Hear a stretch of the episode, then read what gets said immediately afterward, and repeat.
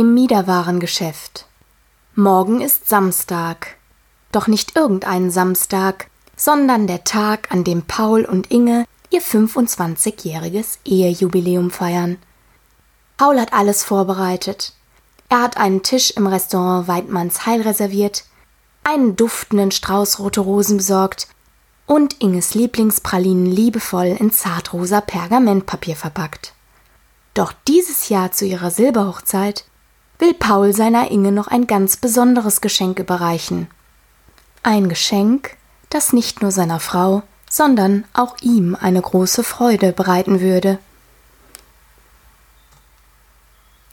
Paul steigt in seinen dunkelblauen VW Käfer und fährt in die kleine Einkaufsstraße in der Innenstadt.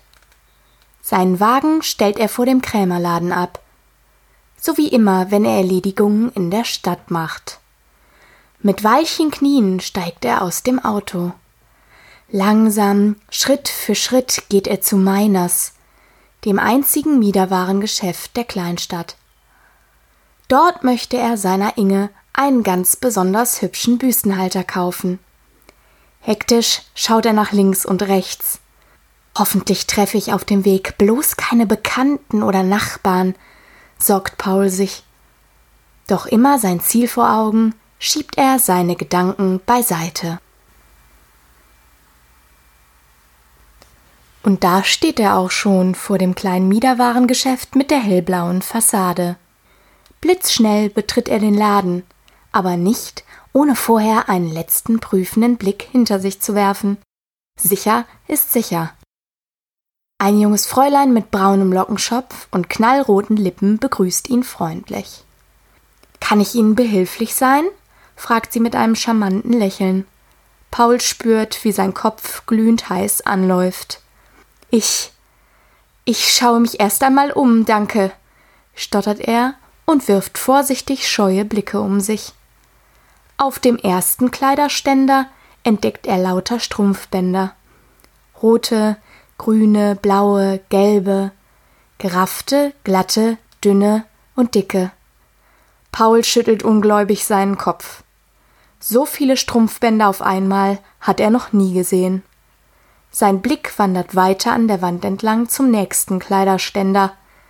Dort hängen die Höschen, aus Seide, mit Spitze, bestickt oder mit Schleife. Pauls Blick schweift abermals weiter und bleibt an einem Ständer mit langen Unterhosen aus Angorawolle und fleischfarbenen Pagenschlüpfern hängen, so wie seine Mutter sie immer zu tragen pflegt. Gott sei Dank, denkt er bei sich, trägt meine Inge solche Liebestöter nicht einmal im tiefsten Winter.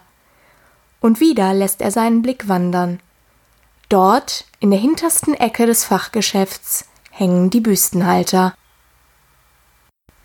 Plötzlich wird Paul aus seinen Gedanken gerissen.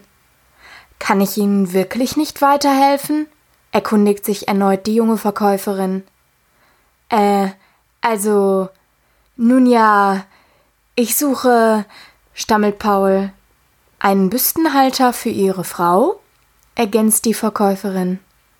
Ja, genau, den suche ich, gibt Paul schüchtern zu. Welche Größe hat denn Ihre Frau? hakt der braunhaarige Lockenschopf ganz ungeniert nach. Also, ehrlich gesagt, weiß ich das gar nicht. Da bin ich wirklich überfragt, überlegt Paul.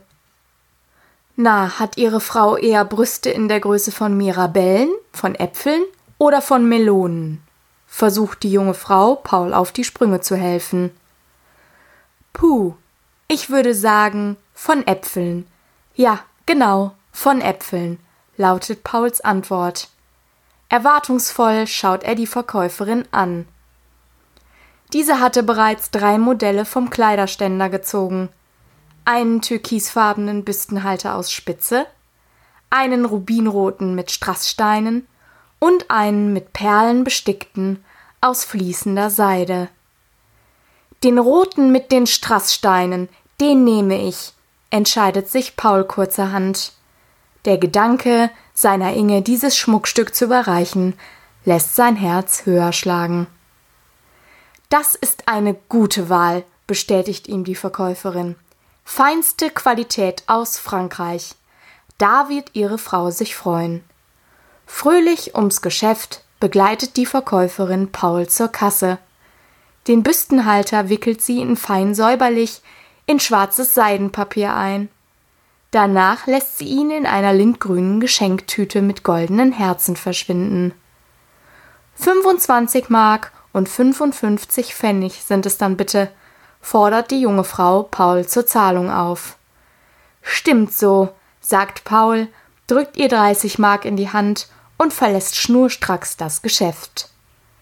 Vielen Dank für Ihren Einkauf und auf Wiedersehen, ruft die Verkäuferin Paul noch hinterher.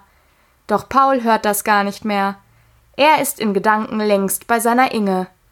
Die wird ein Gesicht machen, wenn sie mein Geschenk sieht, freut er sich und schlendert, fröhlich pfeifend, zurück zum Auto.